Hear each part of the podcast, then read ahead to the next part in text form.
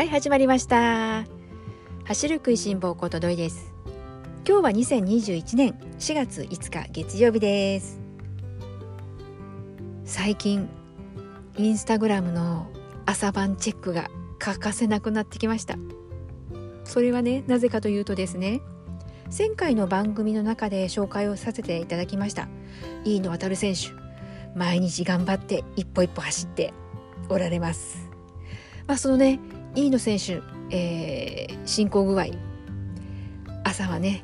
予定通り出発できたかな夜は予定通りゴールできたかなというところで日々の経過がね気になって気になって仕方ないわけですよ。まあねこの応援という意味もあって毎日チェックして、えー、エールをね遠くからではありますけれども送っています。そんなわけでね飯野選手のことをチェックするために最近ね朝晩インスタグラム必ずチェックしてます。皆さんはいかがでしょうか？前回この番組の中でご紹介をさせていただいたのでもしかすると私と同じようにチェックしてこうね日々応援をね一緒にしてくださっている方もねお見えかなと思ってます。前回番組聞かれていらっしゃらない方もお見えかもしれないので、えー、簡単にご紹介をねしておきますと飯野航選手なんですがウルトラランナーの選手です。そのウルトラランナーの飯野航選手が今回ですね4月の1日からなんと、えー、山口県の下関から青森県までの1550キロとんでもない距離ですよね。この1550キロえー、本州縦断挑戦するということで、まあ、その内容についてご紹介をさせていただきました。私がこの飯野選手と、えー、飯野選手のことを知るきっかけになったのが2月に、えー、BS の番組で飯野航選手がですね東海自然歩道なんですが、えー、東京から大阪1140キロねすごいですよね。これも十分すごいんですけれども、まあ、この挑戦をするということを、まあ、あの私の友達がですねすごいランナーがいる。ということで教えてくれてで、えー、早速テレビを見てみたらですねまあ本当に世の中すごい選手がいるんだなということで驚きました。もうこの何と言ったらいいんでしょうかね。このただ体力があるただこうメンタルが強いというだけでは、まあ、済まされないというかもうこの人間の生理現象であるこの睡魔との戦いっていうのも出てきますし本当にこの何か一つ欠けたら乾燥というのは成し遂げられないようなそんなとてつもない挑戦だなと思ってその時私はテレビで見てました。そして今回ですねなんとその1140キロをはるかに上回る今度は1550キロです。このね1550キロに挑戦されるということでこれはもう応援をしなくちゃということでもうあの日々インスタグラムを通してになりますけれども毎朝毎晩こう今日はね予定通り行けたかな？どこまで行けたかな？なんていうところで目が離せない状況になってます。なので皆さんよろしかったらですね私と一緒にぜひ飯野航選手のことを応援しませんか？ちなみにですね飯野航選手なんですけれども、えー、インスタグラムの方でオフィシャルアカウントを持っていらっしゃいます。そこで随時、えー、朝出発地点それから、えー、終わった一日のね終わりの締めくくりゴール地点そして、え、走っているね間日中なんですけれども要所要所で、えー、周りにはねいろいろこう応援をしてくださっている方もお見えのようでして時々ねこう日中もアップされるというような感じになってますなので今飯野航選手がどの辺りにいてどういう状況なのか楽しんで走っているのか苦しんでいるのかというのが比較的あのリアルタイムとまでは言いませんけれども比較的こうリアルな感覚でねこう私たちこう応援する側も知ることができてます。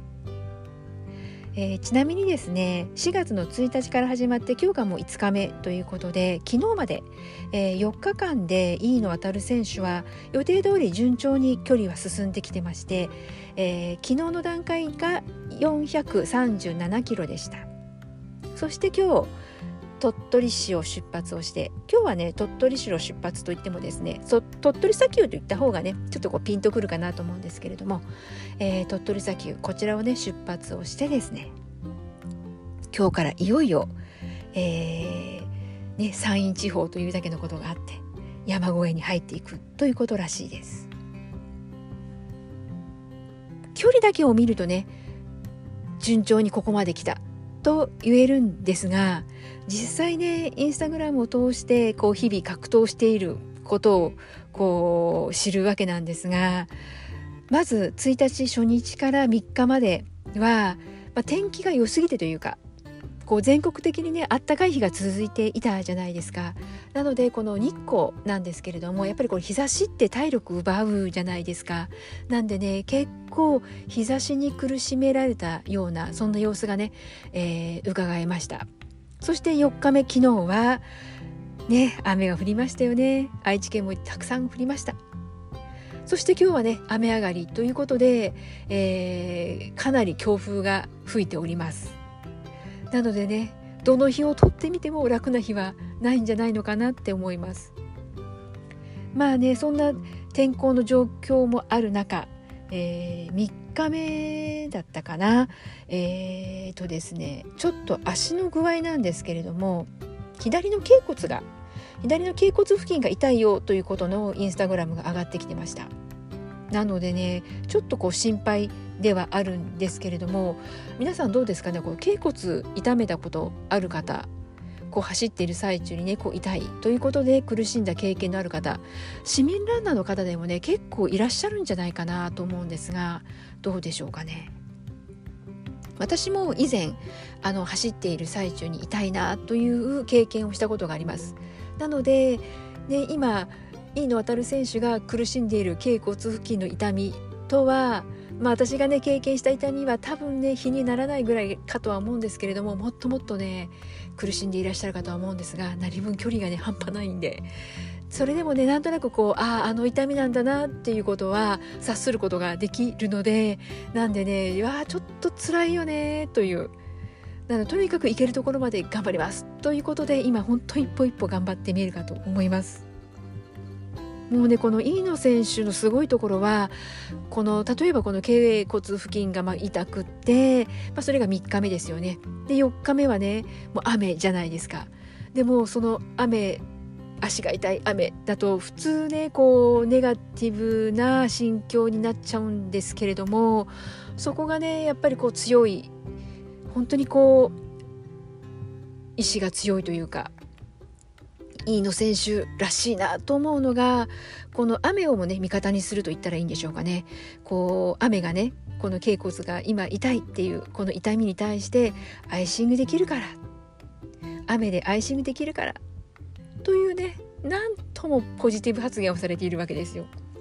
なのでねやっぱりね本当もうそれぐらいもプラス思考でとにかく全工程乗り切らないとやっていけないんだろうななんて思っちゃったりもしてます。そんなわけでですね今日今私がこうして走っている最中もきっと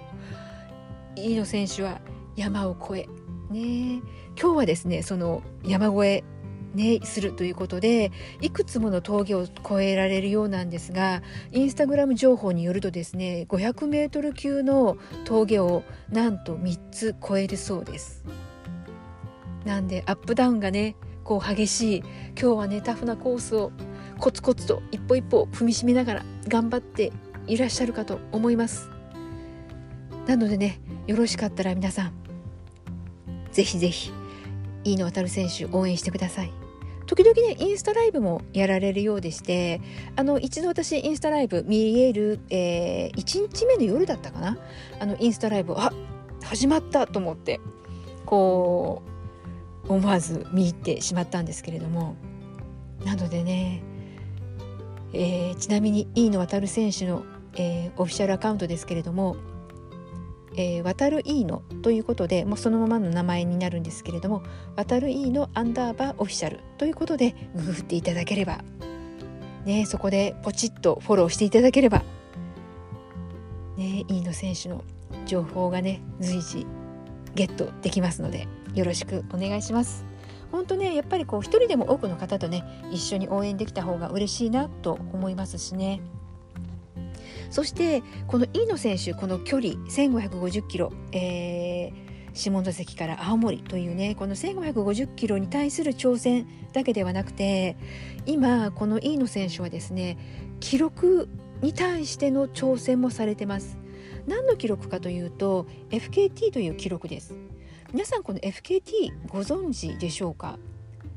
FKT というのはですねファステストノーンタイムということでファステストの F ノーンの K タイムの T、まあ、それぞれの頭文字を取って FKT という、まあ、略語になるんですが実は私この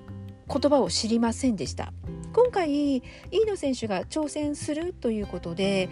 FKT14 日と11時間35分、まあ、これにね記録をあの新記録を作る更新するということで挑戦をするということが書かれていてですね。それで FKT って初めて聞くなと思って。でもなんとなくニュアンス的には何かの記録なんだなっていうのは伝わってきて。でまあ調べてみたらこのファステストノーンタイムということであなるほどねということで分かったわけなんですけれども。この、えー、もう少し掘り下げてお話しさせてもらってしまうとこの FKT なんですがいわゆるこの本当にですねこの特定のトレイルコースなんですけれども特定のトレイルコースを走った GPS のデータなんですがこちらを FKT のサイトがあってですねそこにアップロードしてタイムを競い合って競い合うという、まあ、アクティビティのことになります。なのでどちらかというとですねこのロードを走る市民ランナーにはまだまだこう馴染みが浅いというかまだこう知られていないかなって思いました。で逆にですねトレイルランナーそれからウルトラランナーさん、えー、こういったですねいわゆるあのちょっとこうコースがまあ今までこう曖昧だったような感じのところってあるじゃないですか。そういうのをねあのー明確にしようというところからまあこう始まっているという経緯があるようです。なので実際にはもう1999年からこういったカテゴリーがどうもできたようでしてアメリカが発祥のようです。それがまあヨーロッパに渡り日本に渡りというところで特にこの、えー、トレイルランニングなんですけれどもヨーロッパといえばですねあのーご存知の方も多いかと思います。UTMB ということでウルトラトレイルあのデューモンブランあのヨーロッパのですねあのフランスあのシャモニーをスタートにして毎年8月に開催されるもうビッグイベントなんですけれども、まあ、こういったね大きな大会があったりあと日本でいうとこう日本のね UTMB MB じゃないかと言われるようなウルトラトレイル、えー、マウント富士ということで UTMF が日本ではあってなのでこのウルトラのこのトレイルランナーさんの間ではこう広まりを見せつつあるようです。なんでこの、えーと、トレイルランナーでこう日本のこの第一人者でいくと上田瑠衣さんだとか石川博樹さんだとか、まあ、この市民ランナーの私でもこう名前は知ってるよっていうあの本当にこう日本のこのトップ選手の方々なんですけれどもこういったあの石川博樹さんだとか上田瑠衣さんもこの、えー、FKT いろいろなねこうセグメントがあるのでそれにま挑戦をされているというところもあってトレイルランナーさんたちの間では割とこうもう知名度が上がってきているあの記録 FKT になるそうです。そしてまたこの今ねこのマラソン大会コロナの影響もあっていろいろなね大会が中止になったり延期になったりしておりますがやはりこのトレイルランニングウルトラトレイルの方でも同じ状況があります。まあ近いところでいくとこの UTMF なんですが今年もね中止この UTMF は4月に開催されるんですけれども中止がついこの間ね決定されたということでかなりちょっとこう衝撃だったというかうーん。ね致し方ないとはいえね結構なショッキングな、まあ、ニュースだったなというふうに私市民ランナーですらそういう受け止め方をしてました。なんでね本当実際この UTMF に向けてトレーニングをされていた方たくさんいらっしゃるかと思うのであのまたね来年ね富士山は逃げていかないですしね是非また来年に向けてねきっと気持ちを切り替えて頑張っていらっしゃる選手の方いっぱいいらっしゃるんじゃないのかなって思ってます。まあねそういったこの今このコロナというところもあって、まあ、リアルな大会が中止、えー、延期ということもあって、まあね、このオンラインのこの大会というのが結構ねこう頻繁に開催をされるようになったので言ってみればねこのオンラインの大会での記録っていうのがこの FKT の記録といっても、まあ、こう似たようなというかね、えー、ものになってきますのでいわゆるこのオンラインでの大会はこのマラソンで行くとこう好きな場所を走るということでじゃあ、ね、信号がないアップダウンがない平坦な道を走った方が単純に距離比較だけをすると有利じゃないか。タイムを競うのであれば。ということなんですがこの、えーと、FKT に関してはコースも決まっている。コースがもうピチッとこう決まっていてでいつ走るかは本人の自由というところがまあ違いなんですけれどもでもこの徐々にねこういった形での大会だったり、まあ、記録を競うという形が、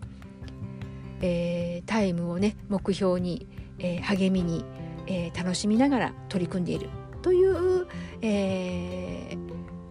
アマチュアプロ問わずですけれどもそういった方々にとってはだんだんとこう主流になっていきつつあるのかな。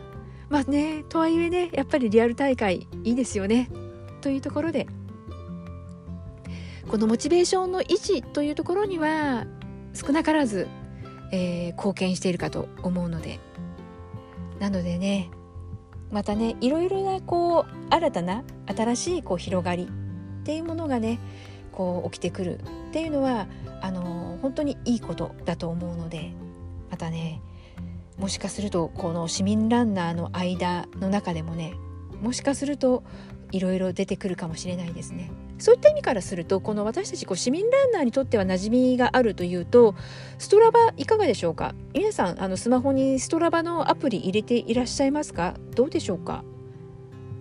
私はですねストラバ実は入ってます。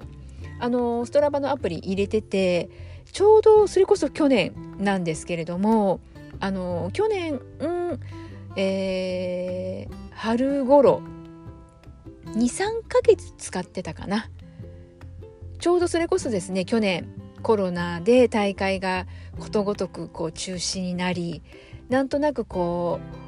う何かねこう楽しめな楽しみながら走ることを続ける手段はないかなというところでこの新しいアプリを使ってみようということであのダウンロードして使ってみたのがストラバでした。でこのストラバなんですけれどもあのセグメントがいろいろこうねみんながこう登録をしていくのでいわゆるまさに FKT なんですよね。同じコースを、えー、誰がいつ走ったかで記録がどんどんこう更新をされていく競い合っていくというところで私は特にですねそのストラバを自分が使っていた時は意識はしていなかったんですけれども今回この FKT のことを知った時にあ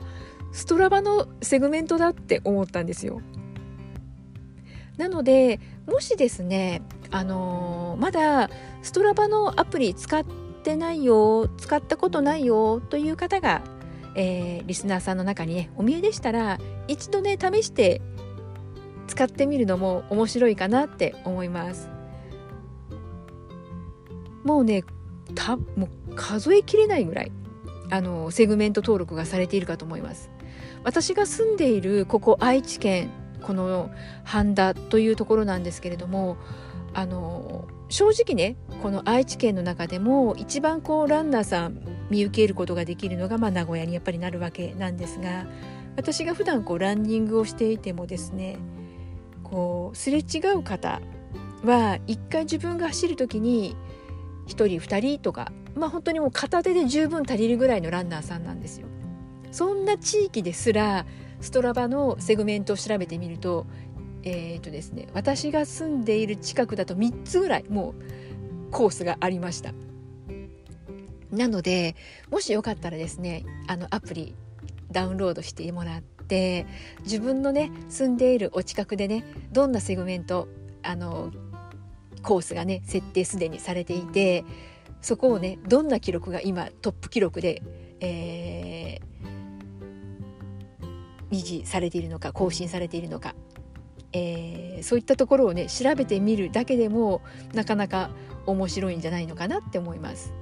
でちなみにこの、えーとですね、ストラバなんですけれどもアプリを、まあ、ダウンロードしていただきますと,、えーとですね、無料で使える機能それから有料になると使える機能っていうのがやはりあってですね、えー、無料でも、まあ、それなりに、まあ、普通にね走ってえー、ログを取ってってことはもう十分できますし自分の近くにねセグメントどんなのがあるんだろうっていうこともチェックもすることもできたりするのでなのであの十分無料でもある程度こう楽しむことはできると思いますなので一度ね無料でお試しをしていただいておこれは面白いぞと思ったらあの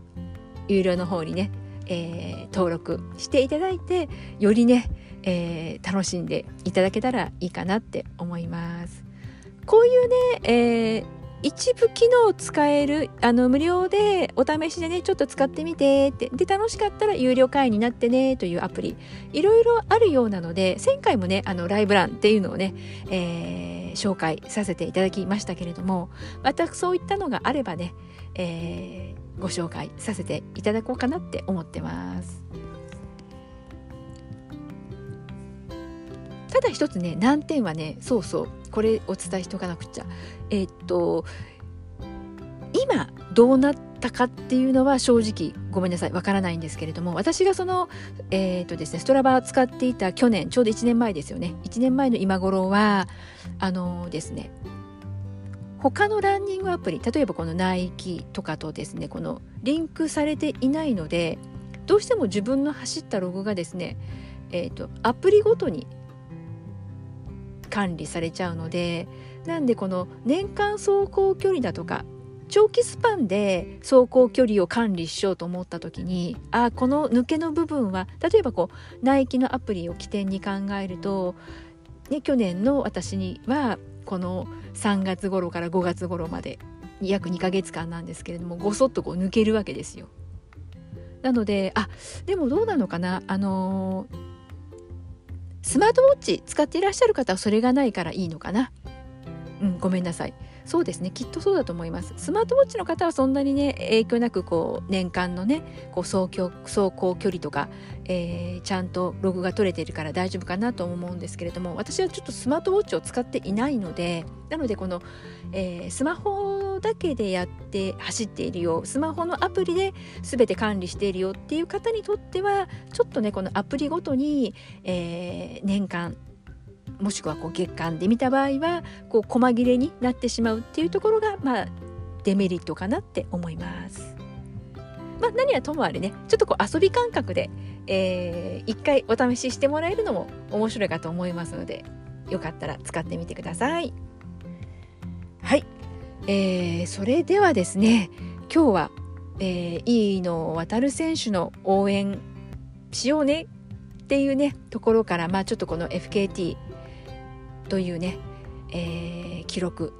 この FKT が何だろうっていうところから、まあ、その FKT に似た、えー、アプリ、えー、ストラバ、まあ、ご紹介をさせていただいたところで終わりにしようかなと思います。それでは今日もね最後まで聞いてくださった皆さんありがとうございます。それではまた次回元気にお会いしましょうね。ではではまたね